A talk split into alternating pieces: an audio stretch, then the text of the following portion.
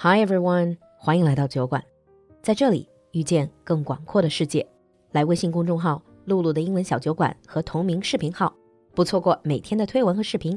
预约酒馆直播，在公众号下方菜单进入酒馆铺子，逛逛世界好物，或者添加小助手微信 l u l u x j g 来酒馆学习社群，更多精彩在酒馆等你。Now on with the show. Hello, everyone, and welcome to Bedtime Stories with Anlan. In this segment, I'm going to be telling you some famous stories from Britain and many other countries. So, get comfortable and let me take you on a journey far, far away. The story of Robin Hood and the Golden Arrow. In all of England, there was no one better with a bow and arrow than Robin Hood. Robin Hood lived with his band of merry men in Sherwood Forest. That forest was the King's Woods, where King John kept his royal deer for hunting. A few years before, King Richard had ruled the land. This king was kind and let the poor come into Sherwood Forest to hunt the deer to feed their families. But the time had come for King Richard and his army to leave England and then King John became the king when Richard did not return. Bad King John, as this king would become known by, did not want anyone to come into Sherwood Forest. John wanted all the deer for himself so he could hunt whenever he wanted. From then on, he declared that anyone seen hunting in Sherwood Forest would be arrested and thrown into prison. Robin Hood did not like that.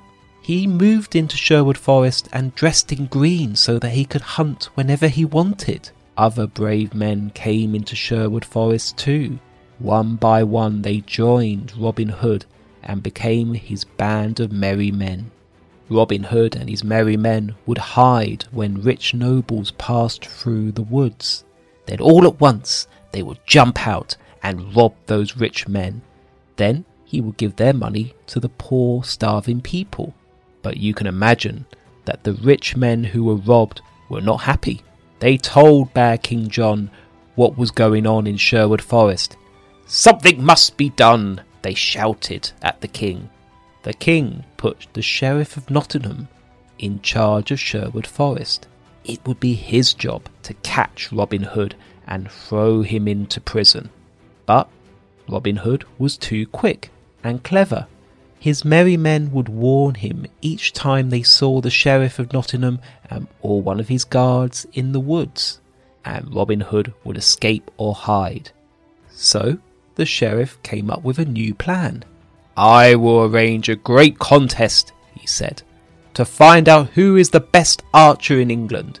The winner will go home with a golden arrow. The Sheriff then said in a low voice, If I know Robin Hood, he will not be able to stay away from such a contest, and when he comes, we will catch him. Robin Hood, don't go to the contest, said Little John to Robin Hood. Of all the merry men, Robin Hood trusted Little John the most. Can't you see that this is a trap?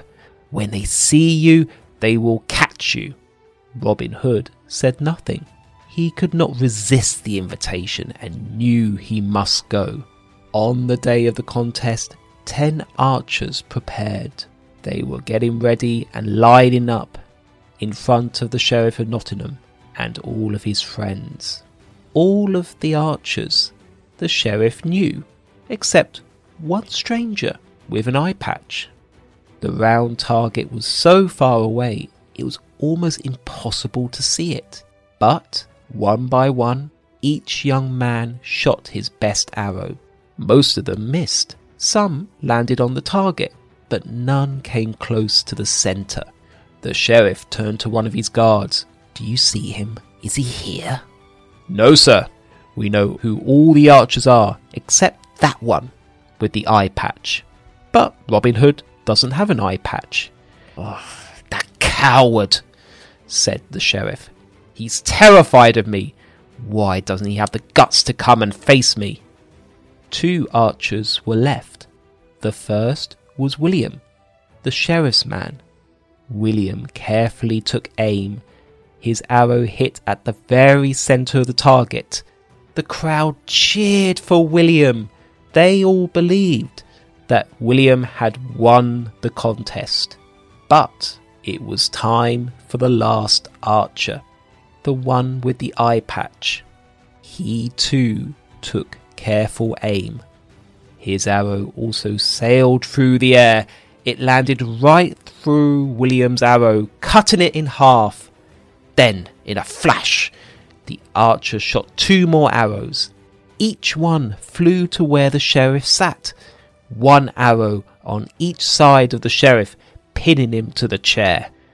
The sheriff was shocked as he struggled to free himself from his chair. Then the archer with the eye patch laughed and pulled off his disguise. Get him, you fools! shouted the sheriff. It's Robin Hood! But our hero grabbed the golden arrow, jumped over the wall to a horse waiting for him. He was gone. He had escaped. But this is not the last story of the brave Robin Hood and the evil Sheriff of Nottingham. But that's for another bedtime.